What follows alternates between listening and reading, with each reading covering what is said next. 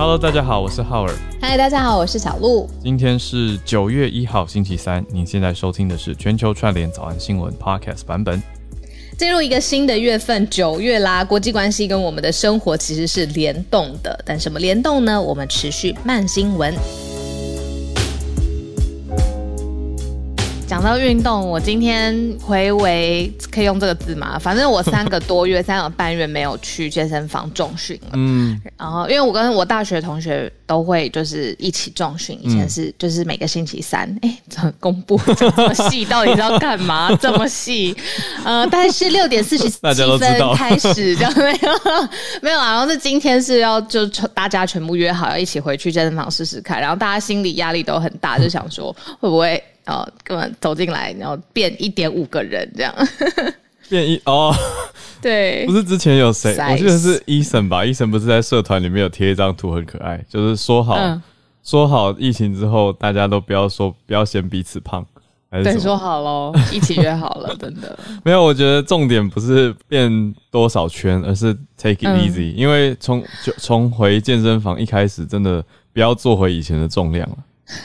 真的啦，就是慢慢慢慢慢慢，好好提醒哎，好提贴心的浩儿，好好提醒。真的，因为先回回去中训了嘛，对不对？对啊，我觉得先恢复习惯，那强度都可以再慢慢带上来。好一好，人生真的好轻松点，轻松点，有开始就好。嗯，有开始就成功一半了。真的，真的好。那我们回来今天的新闻盘点呢？呃，倒着讲好了啊。我们最后会看到，南韩的反 Google 法已经通过了啊。其实不久前，才前几天嘛，大家还有印象吗？我们才提到说正在提案的阶段啊，应该说在审审议的阶段。那现在已经通过了。那再来呢？嗯，中国提出了一个，应该算是嗯，这个词应该不是官方讲的，这个词应该是民间讲的。引号里面，我们写到一个劣迹艺人，是一个专家评论他用的一个谐音。嗯劣迹艺人，好，我们来看看这个劣迹艺人是什么意思？是中国在打击的。其实说起来，也跟我们之前提的共同富裕有关。再来呢，全球防疫的韧性排行里面，台湾排第四十一。好，这应该还算可以。但是继续努力。好，第二则呢，则是丹麦决定要跟病毒共存，是不是一个流感化的认知或流感化的概念？我们待会来讲详情。最后来到第一则，出现了一个反美势力新四方会谈吗？还是新四方？我们来了解一下这个反美的势力新四方是怎么一回事。好，那我们是不是还是从照的顺序往下讲好了？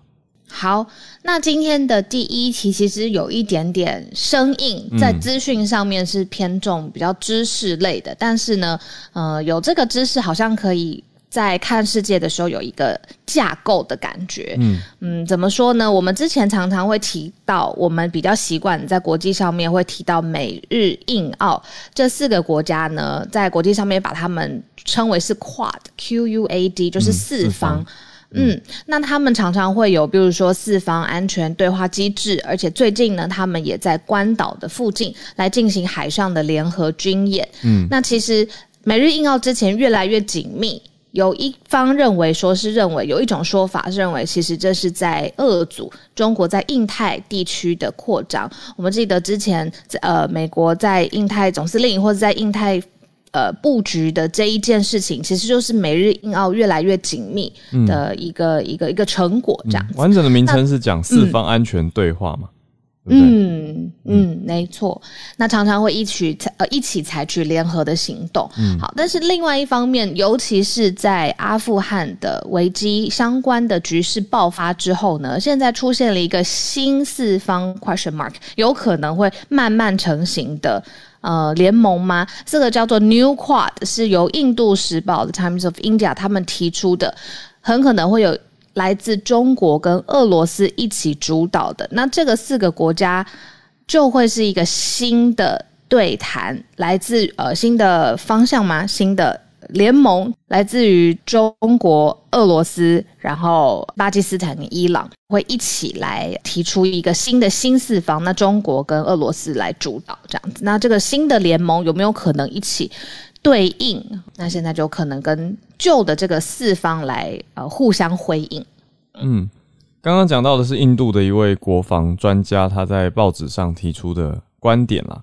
那这位印度国防专家叫做阿加瓦尔，他是认为说，呃，阿富汗被敌对的巴基斯坦，还有好战的中国跟不确定的伊朗所包围，所以其实的确这一题还是算追着我们这几天一直在讲的美国在处理阿富汗议题的相关回应。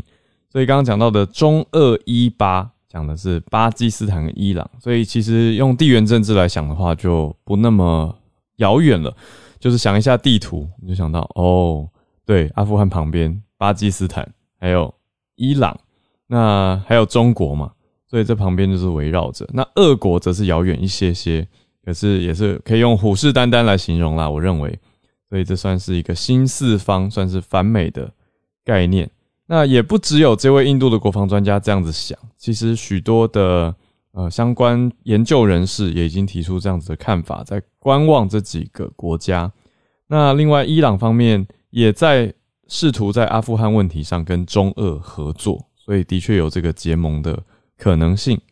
那其他的相关人士、国际观察者则有提出说，呃，新四方的确成型了，已经露出端倪啊，等等。那另外一个点，有的人就会提出来说，哎，可是巴基斯坦跟中国的关系不错。那是跟俄罗斯的关系不好啊？那这样子四四个人有办法凑一对吗？就是你们四个人里面，其中两个人有嫌隙，就巴基斯坦跟俄国好像一直谈的不是很拢。那现在他们有办法组在一起吗？可是也有人说，过去几年的俄巴两边，就是俄国跟巴基斯坦有改善了，有关系变好了，他们慢慢修好，而且还有举办过几次联合军演，这到底如何？哦，我觉得讲实话，大白话就是我们平常好像也不知道他们的交情。哦，是特别关注到新闻的时候才想说，哦，原来他们不是很好。然后就嗯，OK。然后他们之前还一起找找过，就是示范打架，联合军演。对，示范打架。对，示范打架时该怎么办？对，到底他们现在好不好呢？等于等于大家可以一起来看这个中俄一八，中国、俄国、伊朗跟巴基斯坦的情形。我觉得任浩老师真的是很会把就是概念把它可以粘在脑袋当中。例如说，你刚刚讲到就是你用地缘政治上面来想的话，那这个很可能就是一个连接起来的，在地理上面感觉可以连得起来。你知道，我只是我只是在模仿 dance 老师而已。你是从哦学 dance 老师的教学法？对，感谢谢谢老师。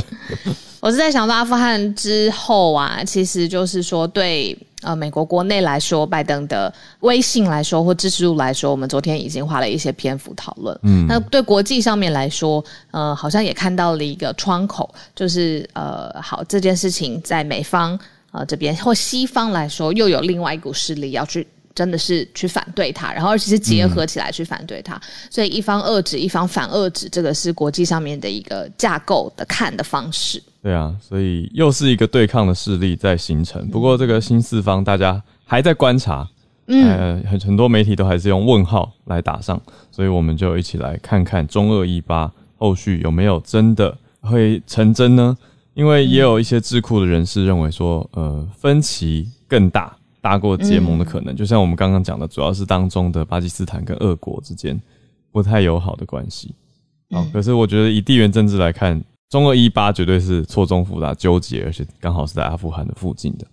那好，我们继续来看跟疫情相关的消息。好了，嗯，这个我不知道台湾听到了，会是或者世界听到了的感受会是怎么样。反正其实有的时候对于疫情是做了一个决定之后要去贯彻它。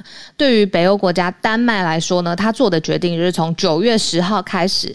他们不会再把 COVID-19 视为是危害社会的一个疾病，他们一切要因应疫情的限制的措施要正式的结束了。他做的决定就是，接下来他要跟病毒一起共存，然后是让这个 COVID 成为是整个生活当中，好，我们知道你在，但是我们也要和平共处，所以一切的限制的措施，呃，过去已经有了一年半的在丹麦实行的限制的措施要停了。那而且包括疫苗护照这件事情，他们也会结束，就是呃不不用再用这个疫苗，就是疫苗护照这件事情，他们是也是当成是限制措施的一部分嘛。那现在这个也要停止了。其实之前在丹麦好像也有抗议，对不对？好像有人提出来说，对于疫苗措施不是很满意。嗯嗯，那也有在谈说要推出数位化的疫苗措施。我记得大概也差不多跟我们节目开始的时间差不多，是半年前左右的事情。那当时就在说要推出 vaccine passport，好，今天的早安英文 加减加加入一个单词 vaccine passport 疫苗护照，去掉说要隔离等等，所以丹麦当时其实在北欧国家的政策普遍好像偏向这个方向，但是现在有一个新消息就是准备要去除这些了。那但是听起来离可以直接去丹麦旅游还有一一小段时间吧。刚刚小鹿不是说台湾这边不知道听起来有什么感觉？我只是觉得说还没还没有去过，希望有机会可以去 去看看。哦，对，那现在至少丹麦里面是觉得，比如说你说关闭学校啊、远端啊，或者实施工作上面什么分流这些所有的措施，他们就是。不要再继续了，要回到正常的生活。那对 COVID 来说，就是他们认为是生活常态的一部分。嗯，这个是他们政府做的决定。之前早安新闻有说过，新加坡的政府也很倾向就是做这个决定。还有包括英国孔医师也常常一直呃讲到，那可能就是我们其他还没有做这个决定的政府也在看说，呃，那这样子的呃贯彻这种好好 COVID 是我们生活一部分之后，这个国家里面的人民会发生什么样的事情？嗯，对啊，所以又我们又多一个可以持续追踪的国家，可以这样讲嘛？就是之前不是大家在看各国的情况，而且孔医师其实也紧追，也会综合分析。那现在又多了一个丹麦，算比较勇敢的超前或者是提前算解禁吧，可以这样子讲。那刚好也接续到我们下一题哦。就是全球防疫的韧性，我刚好嗯，小鹿可以先跟大家讲一下台湾排名四十一的情况，我也来看一下这个排名里面丹麦目前的情况是如何，是不是排在很前面？好，我们来看一下这个排名到底是怎么排的。嗯，其实呢，这个彭博社他们有发布最新的叫全球新冠防疫韧性，这个韧性是 resilience，这个是个英文字的排名。台湾呢，它是每一个月都有。台湾呢，七月是四十名，然后现在八月是四十一名，但是我们排在奈及利亚、秘鲁、埃及还有墨西哥的。后面，嗯，那所以大家都觉得说，哇，这个名单看起来可能是呃，我们的防疫的这个韧性排名好像不是很理想。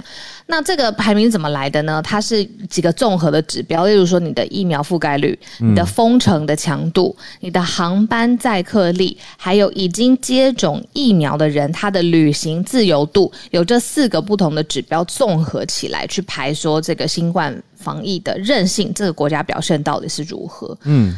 那所以综合起来，我们就是在四十一名，目前在全世界排第四十一个位置。嗯，我找到排行榜了，我现在看榜单，呃，丹麦是第十一名，而且呢，还从之前的名次，因为这个是每月排行嘛，所以还进步了两名，也就是我们刚刚讲到准备要跟病毒共存、开始解禁的丹麦。彭博也定出了一个 resilience score，这有分数哦。我想大家好像很喜欢榜单跟分数。那第一名是挪威啦，挪威是一直在第一名诶，我们也可以来关注一下挪威做的到底是哪些面向做的那么好，一直是第一名的。那第一名在八十分，所以这的确是一个不容易的考试。那也我也讲一下前几名给大家参考一下，第二名是荷兰，第三名芬兰，第四名爱尔兰哦，第五名是奥奥地利 Austria。好，那第六名比利时，第七名德国，第八名新加坡，亚洲国家的第一名。好，第九名瑞士，第十名西班牙。那第十一呢，就是我们刚刚说的丹麦了。好的，亚洲国家大多在比较晚出现在榜单上，但是一眼望去前二十名里面呢，还有一个我们很熟悉的。啊，呃，我不能讲国家吧，因为这个我要我要更正一下这个词汇，因为彭博用的是 economy，它是用经济体啊来做排名。所以再更正一下，我刚刚讲第八名的经济体是新加坡，那第十八名也在亚洲的经济体是香港。哇，香港，嗯，第十八也很前面了。然后来看中国跟呃美国好了，补充一个，香港进步十二名，这个很厉害哦，很强，嗯嗯，往前排。那中国大陆排名二十四，美国排名二十五，然后再来就是南韩了，嗯，那往往后排我们就是四十一。对，刚才有呃。网友有寄那个讯息来说，这个讯息这个排名的指标什么？这边再呃帮大家整理一下，有四个，一个是疫苗覆盖率，对，再来是封城的强度，第三个是航班的载客率，第四个是已经接种过的疫苗的这些旅客他的旅行的自由的程度，这四个指标。嗯，哦，载客力翻的很好，因为我我看到这边它是 flight capacity，那大部分都是还是。减的，就是它是负数，就四个小鹿刚讲的四个指标里面，唯一一个会是负的数字，因为大多现在的航班状况都比之前少嘛，所以这个载客力都下降，所以它相比在这边排行里面呢，如果你载客力相对回复的越好，它的 resilience，你的韧性或者抵抗能力也越强嘛，就是越来越回到所谓正常。哦，所以它是这样综合评比下来的。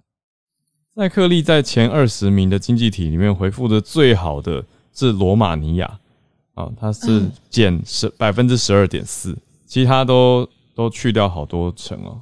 那最影响最大的是新加坡，新加坡掉了八成的载克利。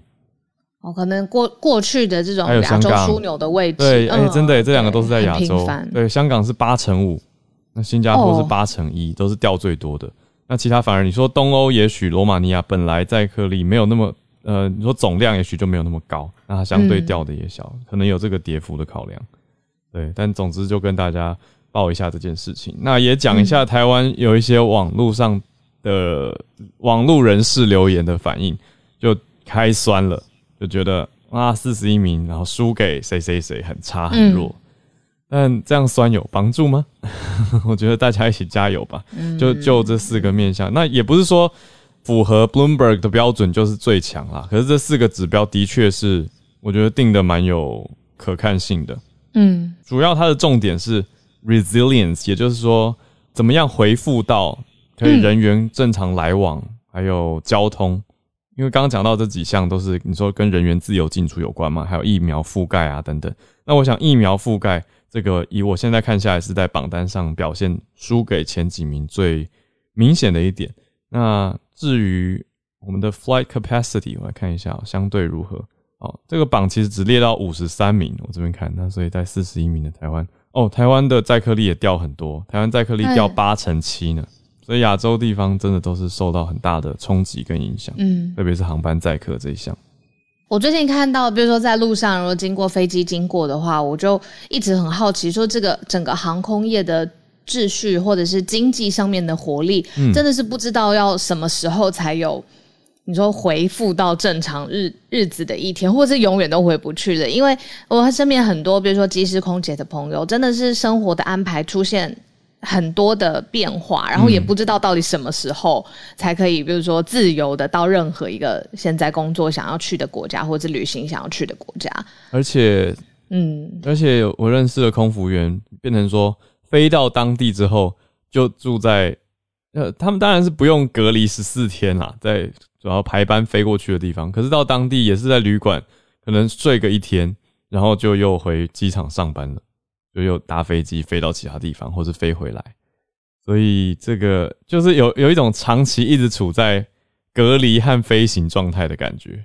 所以移动都是在你说车子里，还有定点，那也没办法像以前一样到你说班跟班之间，可能比较休息啊、轻松啊，去街呃市区走走等等，现在也比较比较困难了。心态就是像小鹿你说的，就是大大的改变这这一点。你看他们工作一次飞出去，然后又飞回来的隔离的时间，真的是跟以前作业完全不同。对啊。好，一个排名是。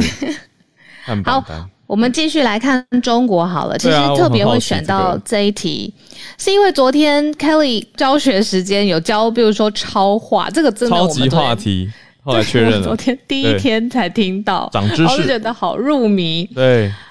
然后，所以我后来又看到了一个更新的报道，就是像是呃不算更新啦，就是说赵薇的超话她遭到了关闭嘛。嗯，那因为他现在被定义是劣迹艺人，艺就是呃演艺事业的这个艺，他本来就是一位演员，也是歌手，有很好的作品。然后他同时，你知道吗？他是阿里巴巴影业的呃投资人。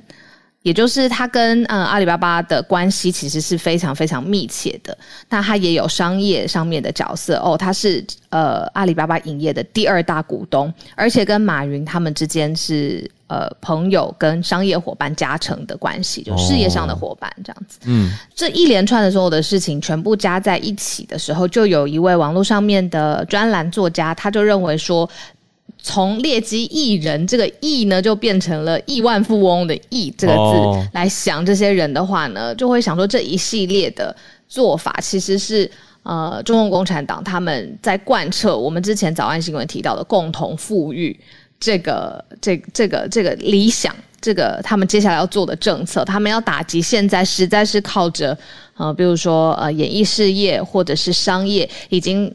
累积大批大批财富的个人，那情况很严重，因为赵薇现在真的不知道他人在哪里，到底是还在中国吗？之前有说他连夜逃去法国，媒体下了很惊悚的标，然后 PO 了一个呃贴文，又马上遭到删除，大家都很担心。那更多的是在在中国，我不知道大家会不会觉得，会不会下一个自己很喜欢、很支持的艺人，忽然之间你知道就变成了是一个是一个头号的目标。那还有一个比较暗黑的网络上面流传的说法，可能没有经过证实，或者是没有人敢证实，所以我也不知道。但是就是来跟大家呃补充一下，有一种说法是，其实每一个大的正呃明星后面说明星的当成是一个 IP 好了，其实背后都是有嗯所谓太子党或者是。呃，中共的钱去支撑他们的，因为其实透过他们，你可以比如说投资电影，或是发行一个什么样的东西，他的钱的代利转利啊，真的是能够带来更大财富的这个动能是很强的。那所以呃。在官方就有一种想法，就是既然这些明星是啊中国捧起来的，那他自然也有办法去拿走你的一些身份，或者拿走一些财富。这是网络上面我看到有一些的一些呃背后的解密啊，没有证实。对啊，看不到他的消息了，就是大家都在说赵薇去哪了，赵薇在哪里？找不到，找不到，所以连连他的粉丝，我觉得现在最焦急的就是他的铁粉群吧。就一定会有铁粉俱乐部啊！那铁粉俱乐部突然找不到，而且看不到自己最心爱的艺人或喜欢的艺人的欣赏这么久，一定会觉得说很欣赏他的一些作风，或者是他的作品，或者他的言行也好，那鼓励了他们很多嘛。对，可是现在政府当局就决定要，可能因为不，嗯，对我们只能说可能啦，可能因为一些经济跟政治考量的因素。所以就决定要所谓的封杀，或者是让它消失不见。那这样子，这群铁粉就是要会不会睡不着觉？你是从《还珠格格》认识到赵薇的吗？是啊，而且回想起来，这应该可以跟大家聊吧。就是我我妈妈以前在电视台当公关，嗯，所以当时《还珠格格》是在中视播映的，就中国电视公司。那那个时候是我妈妈负责《还珠格格》的宣传。所以他就跟赵薇带着他去跑行程，还有吃饭啊，还有一起合照啊，因为就是工作伙伴的意思嘛。因为对对啊，因为她是女主角，那女主角来来为戏宣传，就是超级自然正常的一件事情。所以当时也然后相处的很好，然后觉得她很大方。那我小小小的我印象中就是，哎，妈妈在跟一个大明星到处跑宣传，然后拍了美美的照片，就妈妈很漂亮，赵薇很漂亮，就是这样的印象。那现在看到这个消息，哦，会说妈妈很漂亮，赵薇很漂亮。我妈超正，我知道，我知道，我知道，在妈妈旁边，整个就是 对。一定要跟全世界说，好，对，所以，对啊，所以现在看到这有很感慨吧？那当然，一方面也觉得超就赵薇超强，因为现在看到新的照片，觉得跟小时候看到落差没有很大。哦，就是保养有术。对啊，可是这种。这样子的敏感话题或敏感议题，大家都找不到他了，也都找不到消息了，就会觉得很感慨。刚才制作人有补充，立刻那个传送门，他说，呃，赵薇其实有 PO 了一张 Instagram 上面的 PO 文哦，哇，说他人在北京，但是又立刻删文了。对，哇，这为什么好好辛苦哦？就是 PO 一个文章，又立刻把它删掉，好像是要让大家赶快看到，去报个平安的感觉，有没有那种？嗯。然后，但是呃，制作人刚补充说，竟然有网友爆料说逃不了了，然后在网络上面就引起了又是一个话题，这样子。我在找那个 Instagram 的截图，可是没有看到，但就是有有看到消息啦。不过讲到这个，我倒是想补充一个稍微轻松一点的，是我朋友注意到的。呃，因为他的工作上有接触到一些年纪比较小的小童星啦，简单说，小童星演艺人员、电影小明星。那电影小明星的 Instagram 现在呈现出年轻世代使用 Instagram 的一个新方式，我还没有很理解。就是呢，把贴文当现实动态用，就是整个账号明明已经用很久了，可是只要一发完一则 po 文，他要 po 新的 po 文的时候，他就会把前一则 po 文删掉。所以永远永远，他的 Instagram account 只会有一个最新 po 文，很很奇特吧？那这个 po 文可能会维持几天到几个礼拜，甚至几个月，如果他都没有什么新的更新想要放的话，但是他只会有一则贴文。那我朋友的解读跟我认为很合理的说法就是说，诶，现在的资讯安全问题，还有啊，公众人物的过往记录会不会被留下来当成是呈堂证供？所以现在年轻世代小朋友也许自安意识很高吧，或者就是不想要大家去看自己以前的旧照片，他可能就会把旧的贴文 archive 起来哦，我们不知道他到底是删掉还是存档，但是他永远版面上只会留最新的一则啊。大家如果过去没有特别去截图或特别去储存的话，就留不到他黑历史的影片跟照片，好像也不错。那我觉得就跟我们目前的使用习惯很不一样。好，我们快速的整理一下。最后一则，也就是更新一下，南韩已经通过了反 Google 法。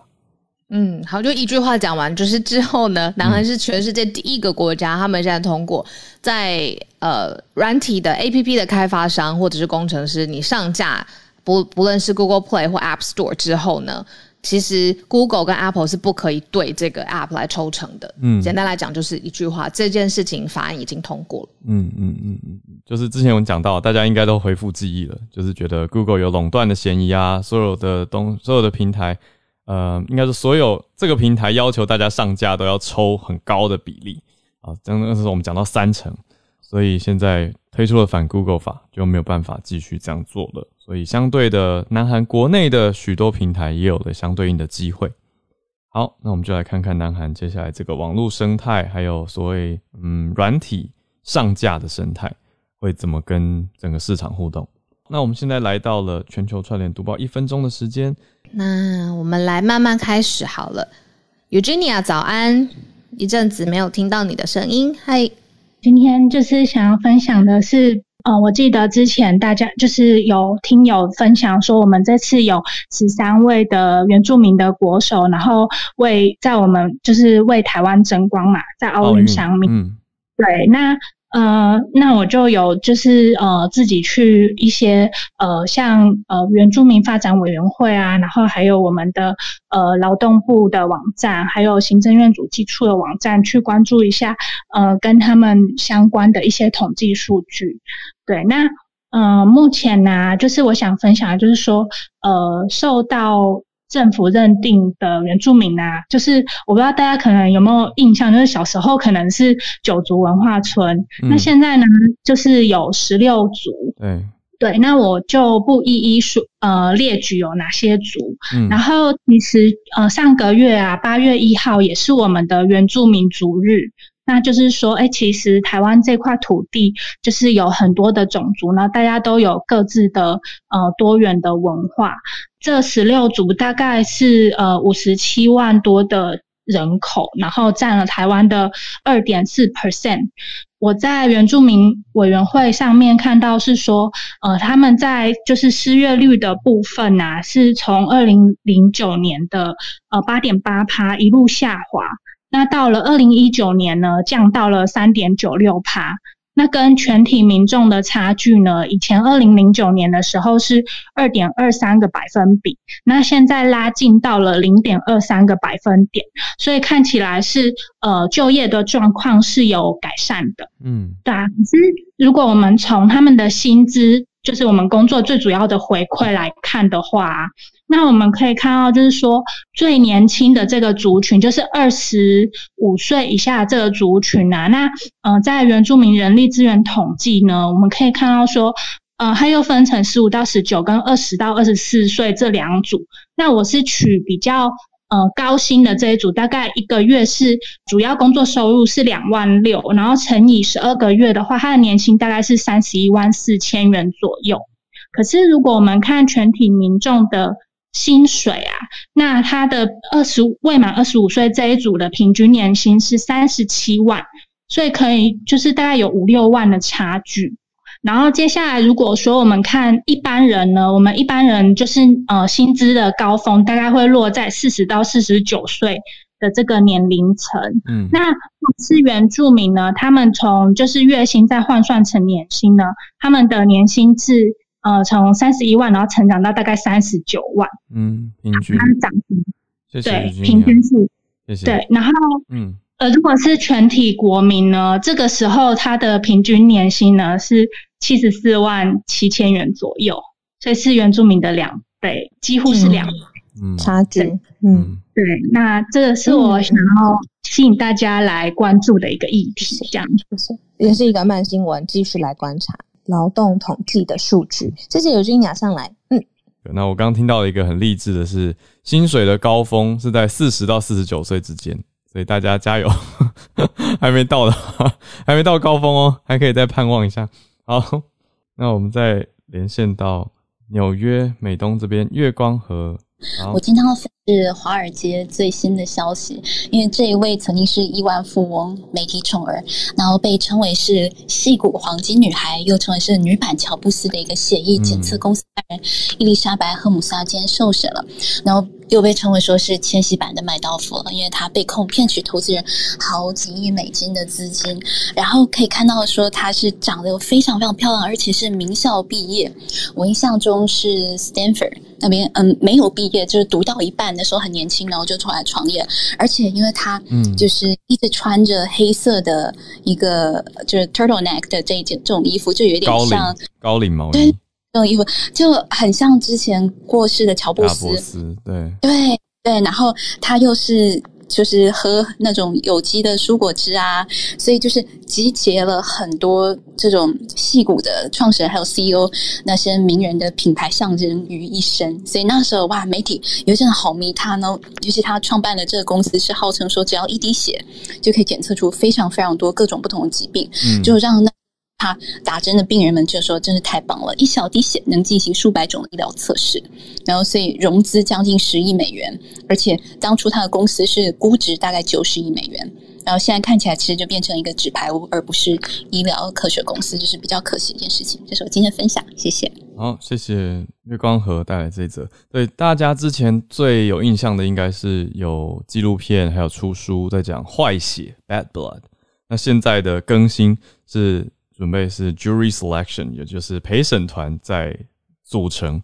那丽莎白·荷姆斯她自己也来到了现场，这个应该是非常争议跟很多人关注、国际关注的最大的，嗯，算科技业一个诈骗议题，跟新创圈很大的消息。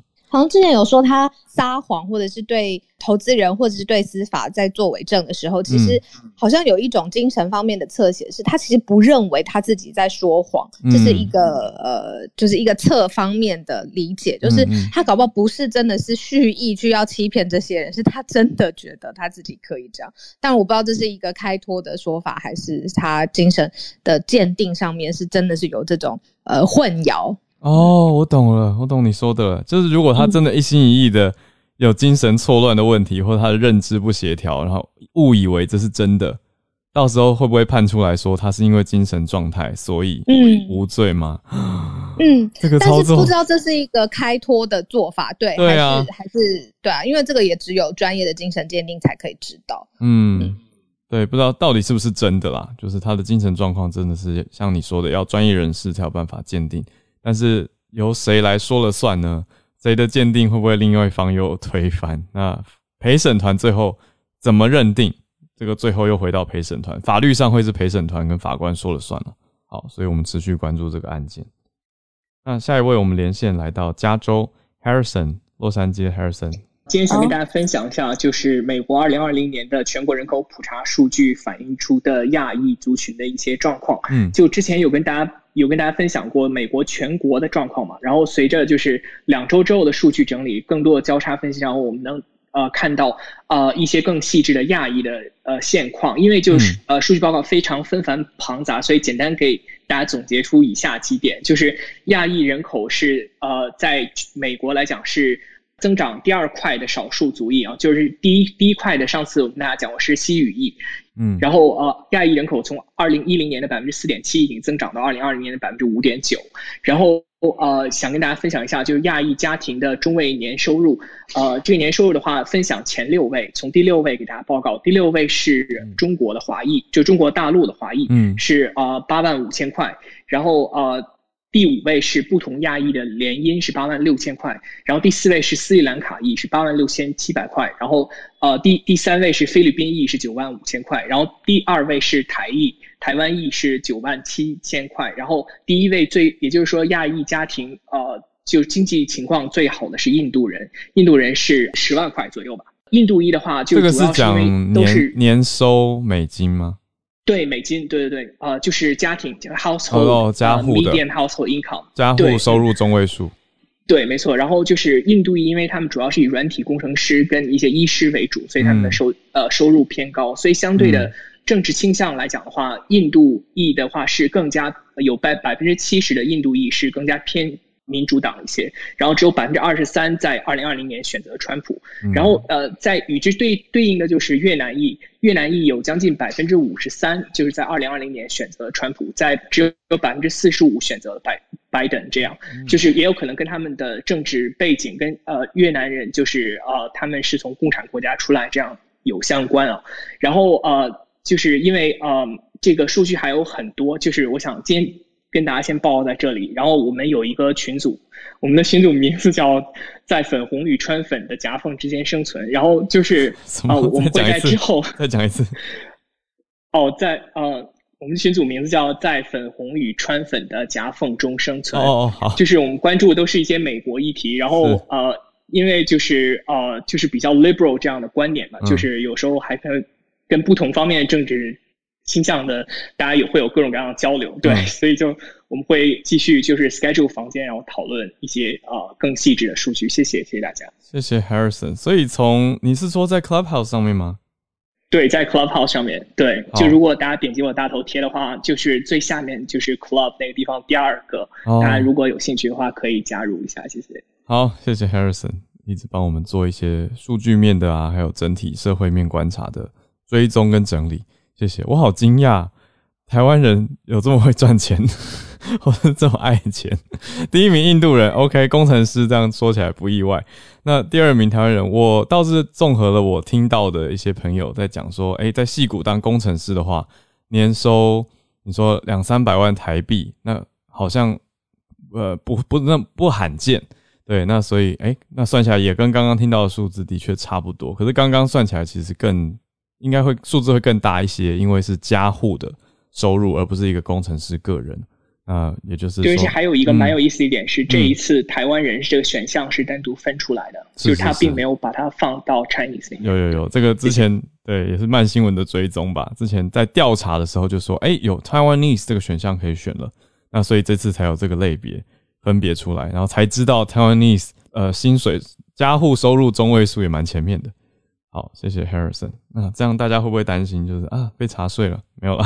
好，那我们再来连线到 Arthur，在科罗拉多跟我们连线。啊，今天想跟大家分享的是一个有关于运动的消息。嗯，那这个球队是曾经是台湾人最为之疯狂的大联盟球队，就是洋基。嗯，那洋基队前一阵子呢拉出了一波十三连胜。那在这个段时间内。嗯，大概发生的就是有一个菜鸟球员，他的名字叫 Steven Ridings。那他的初登板呢，就飙了一百零九英里的速球，大概一百六十二点三公里啊，技惊全场。那比较重重要的一点是说，他这个球员呢，他季休季期间呢，他其实是在一个小学当代课老师。那我不晓得大家知不知道，就是说，当一个球员在小联盟的时候，其实他们的生活是很辛苦的。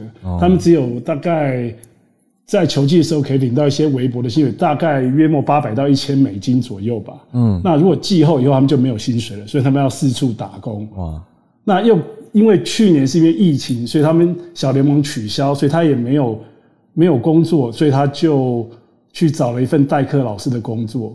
同就在去年的时候，那个他本来是属于 Kansas 皇家的球员，然后球队把他 release，就表示他已经没有球可以打，那他就只能找一份代课老师的工作勉强糊口。嗯，那他在当担任代课老师的时间呢，他就除了在教书以外，他还很积极的自己去健身房，就是保持自己的体能，然后继续做投球训练。那他在佛罗里达的一个。的 Gene 里面就刚好遇到了杨基的球员健康跟绩效部的总监叫 Eric Cressy。哇！那他看到他的训练以后，就把他的影带就传给杨基的球探部，然后在今年的一月，杨基就跟他签了一个小联盟合约。嗯。然后到了今年的八月，他初登板的时候，就是连续三胜三名大联盟的球员，而且球速高达一百零九迈这样。好励志的故事哦！一百点九迈了。嗯。所以，他这就是一个蛮励志的故事。我会注意到这个消息，是因为我之前在美国也在职业棒球队当过做过两季的事情所以我了解这些小联盟球员他们的生活形态，而且他们在在球季的其实，他们 travel 不像大联盟可以坐飞机，他们是坐 bus。哦，那有时候那个 travel 是蛮长的 travel，你就会看到这些球员其实，在小联盟的时候是很辛苦的，力争上游啊。就是所以当看到这个故事的时候，对不对？因为他们。本来就是薪水不多，而且球团小联盟球队的观众也不够多，所以他们的收入也有限。嗯，所以这些球员基本上就是在农，所以他们叫农场。那在这些球员基本上要奋发努力向上，要很努力很努力才能到鱼跃龙门以后才能得到大联盟等级的薪水。所以每个球员嗯其实很辛苦了。嗯，所以我就看到这个消息，我就觉得嗯这还算蛮励志的。这跟大概十几二十年前有一部电影叫《Rookie》。不晓得 Harry 有没有印象，也是类似这个这个样的故事，然后拍成电影，然后在就是在美国上映这样。哦，好的，分享到这边，谢谢。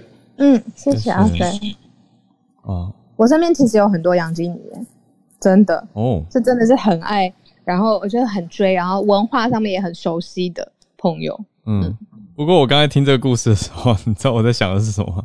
我在想的是努力是基本，可是。要比别人更加能够出头，就是你要知道大球队的人会去哪里健身，然后你要一直在那边表现你的体能、你的运动能力，才会被看见呢。就是现在也要有舞台啊，要不然你每天关在家练，也不会有人知道啊。真的。对啊，大家都想说哦，嗯，一举成名天下知。对，可是你那个十年寒窗，你不能只是在寒窗啊，你还是要去找，不能，对对，要有一个曝光了。所以要找机会 present 自己，要找一个好的 opportunity。对，要输出啦。可能你网络媒体也好，或者你身边大嘴巴的朋友 帮你宣传，反正大家要有办法被看见，还是要走出去。我觉得这是这个时代跟以前很不一样的地方。哦，人生真的好难，好多挑战哦。刚才姐姐说她也是杨基铁粉哦。啊，谢谢姐姐。那我们现在就来到专家时间，来邀请孔医师还有 Dennis 老师上台。医师早安，医师怎么？哎，小鹿好，早安。早，早，医师早。今天那个两个，嗯，两个问题，一个是那个排名啊，对，因为最近的这些针对防疫的排名，其实跟去年已经不一样了。去年都是在看还没有疫苗的时候嘛，嗯，就是看防疫的案例数啊，然后住院等等的哈，那些跟疫情相关的，可是现在就已经是等于是下半场嘛。对，都是在看解解封的程度，嗯，哦，自自自由流通的程度，然后打疫苗的覆盖率。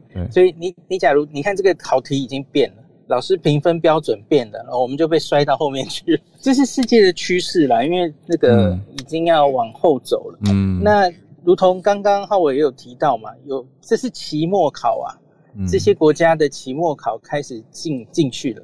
那所以我觉得像是你刚刚也有提到。有一些 PTT 的网友在下面就酸说，只有台湾是永远在封锁的什么的。我觉得那个是台湾这这一年多来，嗯，我觉得在讨论疫情问题的时候，最大的问题就是搞不清楚疫情有各种阶段。哦，在我们去年其实还没有进社区的时候，嗯，没有社区感染的时候，就一直在讨论普筛，嗯。你不检查就没有病例什么的，他他根本没想到我们那个时候还是在主角于境外的阶段。嗯，你你在这个时候普筛个鬼啊？就是社区里根本没有那么多案例嘛。对。那现在到了我们五月以来，它是已经进社区了，所以它真的是完全不同阶段，你要做的就是不同的事啊。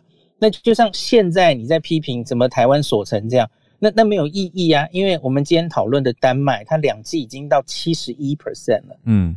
两剂七十一耶，这比我们之前讨论的几个国家哈，嗯，加拿大、英国、以色列都高，嗯，英国两剂现在是六十二 percent，哦，那所以连英国都已经勇敢走向，那丹麦当然就可能更有底气哈，更勇敢。那我刚刚，嗯，对我刚刚看了一下 Our Working Data，丹麦的的确它的数字不错哦，嗯，我觉得它可以说是加强版的英国，因为它比英国那个疫苗。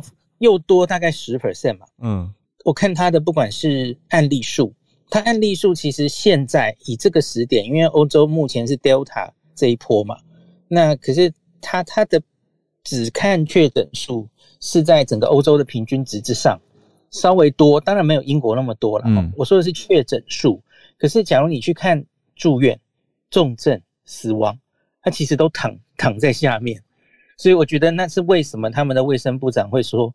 哦，这个这个，我们已经覆盖率那么高了，所以这个疫情这个病毒其实已经没有办法对我们造成威胁了，所以敢勇敢往下走的原因哦。那我我看他们好像是四月还五月就开始在公共场所都非常例行疫苗护照，嗯，可是现在应该就是要准备拿掉了哦，嗯嗯，他们就已经七成以上的人都有了，大概就就不设防吧，就觉得这大概不用这样。战战兢兢的来应对这件事，那当然这也是我们要观察的期末考的重要的那个同学学前辈啦，看他们接下来做的怎么样，因为现在又要进入秋冬了。嗯，那这样子大胆的开放之后，我我在那个新闻里没有看到他们打不打打算把口罩拿掉，哎，我们在后续看一下哦。嗯，那我我觉得台湾不用太急呀，我们现在其实就你看我们。第一季覆盖率才刚过四成，嗯，对啊，人家是两季七十一 percent 哎，就我们还很远了哈，到到真的我们可以考期末考还有一阵子哈，大家先不要太着急，我们现在就是看着这些国家怎么做，我们就知道那个时候要怎么做了哈。那我觉得我们跟欧美国家最不一样的是，怎么样我们都戴得住口罩了，对，我觉得这就差蛮多了。嗯，口罩加疫苗注射的一定覆盖率，两个相乘的话，搞不好我们不用到真的这么高覆盖率的时候，我们其实会开的比别人快一点，也不一定哈。这些意思，我只嗯嗯，你说，对对对，今天今天 B N T 疫苗应该会来，大家阿中部长应该会去接机，大家期待一下，就是会开始嗯，施打在十二到十八岁。哦，昨天又公布会扩及到。大学生的年龄哈，嗯，那所以等于是把整个这一周都在吵所谓的疫苗孤儿的问题哈，有哪个年龄好像打不到疫苗的哈，可是现在大概就是这样衔接起来了哈，B N T 往上到二十二岁，嗯，然后 A Z 的也往下开放到二十三岁都可以登记，那所以算是接上了哦，嗯，应该算好事吧，就是能够增加覆盖率。一次留下了一个 观察中的疤，因因为因为我觉得这个这个其实不完全是医学问题，对，因为我觉得假如是很很简单的讲说，我们想增加第一季的覆盖率，嗯，让大家都至少先打到第一季，对，那可是我觉得这这个是很公平的，让大家都有。阿中昨天有说一季你大概就有六七成的保护力，对，让大家先都有这样嘛，哈，对。可是我觉得这个病毒。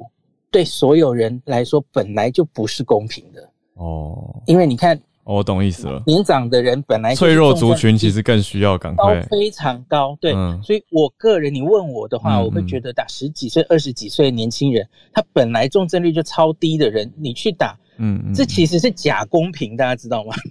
懂意思，懂意思啊。对对对，那可是我觉得国家准备这样做了哈。嗯，那假如 B N T 疫苗可以源源不绝的来，我觉得就没有太大这种分配的问题。嗯，我我希望它可以源源不绝来，然后让五十岁以上的人第二季也可以赶快追上去。那我觉得问题就不大。我懂意思了，就是说如果疫苗的公平，嗯，疫苗的供给量是相对充足的话，所以就赶快补上就还好。可是如果之后又到货很慢，那就会变得有点尴尬。没错，没错，嗯。医师，那我问一个 比较轻松的生活话题，就是全家的双麒麟好吃吗？十七公分，十七公分。我我我昨天播完了那个的感想是怎么办？我全家欠我十万叶配叶，我我以为有合作哎，没有吗？没有，那那不是叶配，那真的就是全家赶快来。忽然跟我说，对，忽然跟我说，哎，全家推出了一个。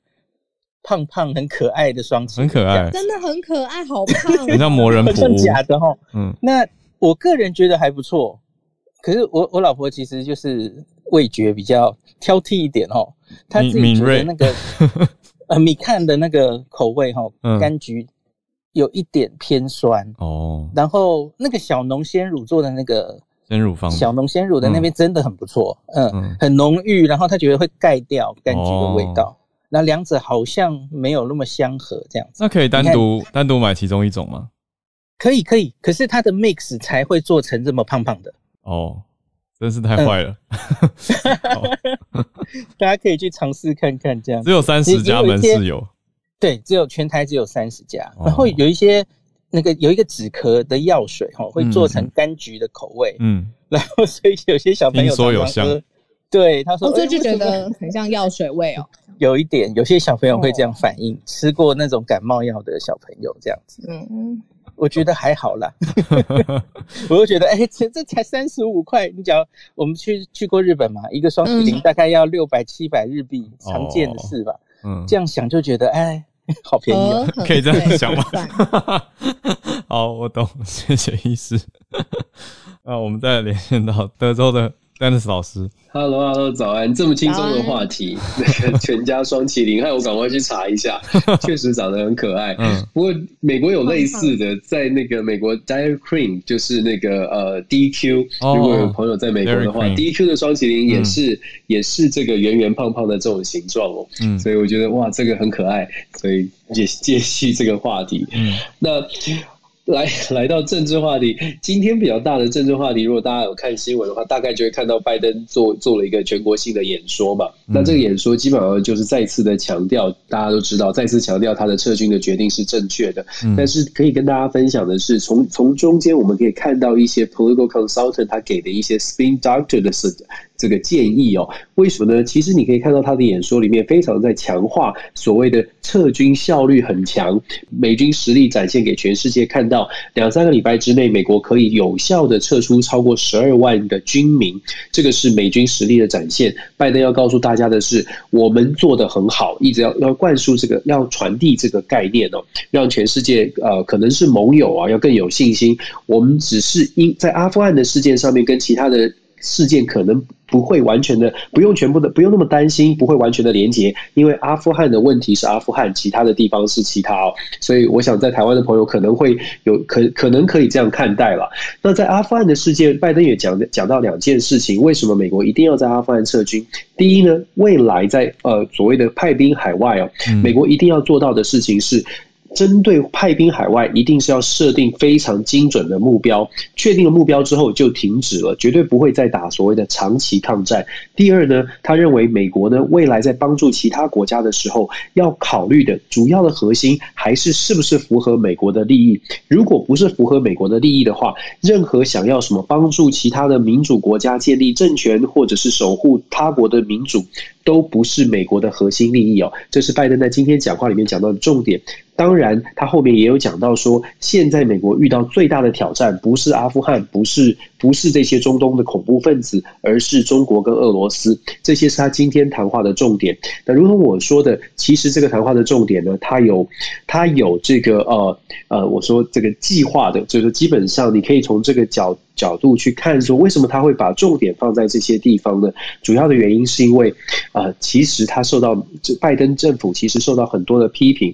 我们刚刚听到这些我说的重点，大家有没有发现，其实拜登回避掉大家在质疑他的问题，真正质疑的问题是为什么美国会在最后几个礼拜，如果情报一切都是 OK 的，为什么在最后几个礼拜才会要急急忙忙的撤离？所以情报失灵这件事情，拜登没有在演说当中正面的回应哦。再来，虽然强调的是撤军很快，可是我们刚刚说啦，如果情报是正确的，你根本不会在最后两三个礼拜才来赶快的做。撤军的部署，所以基本上啊，这样的一个演说呢，我们可以看看到，就说。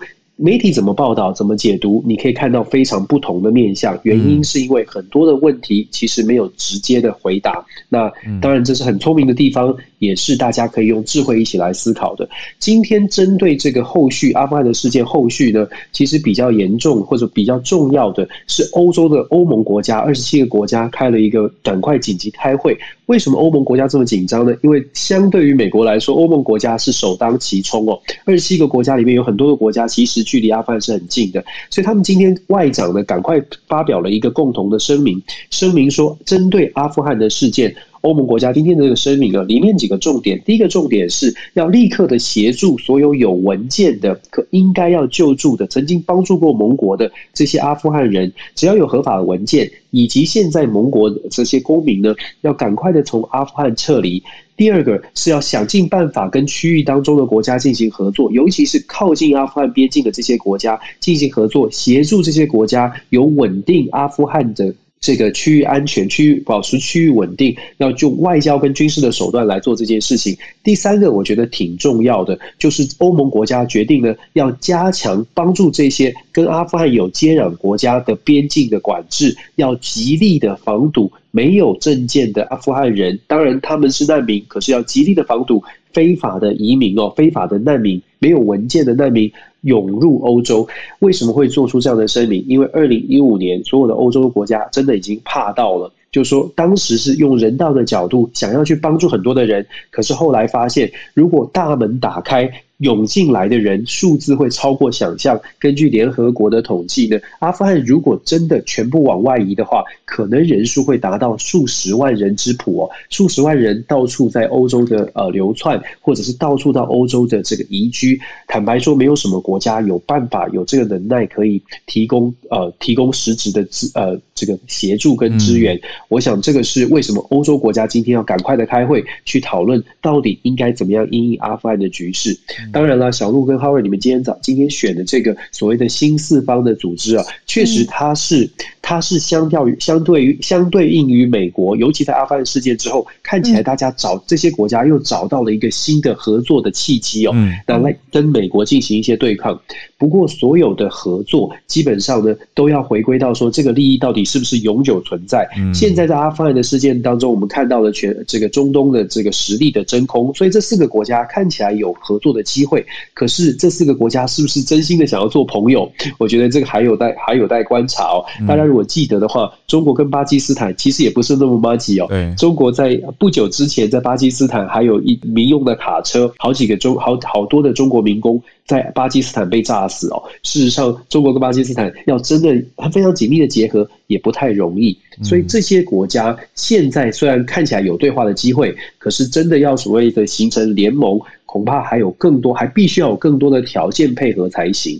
那我觉得这个是我们可以后续观察的慢新闻话题之一。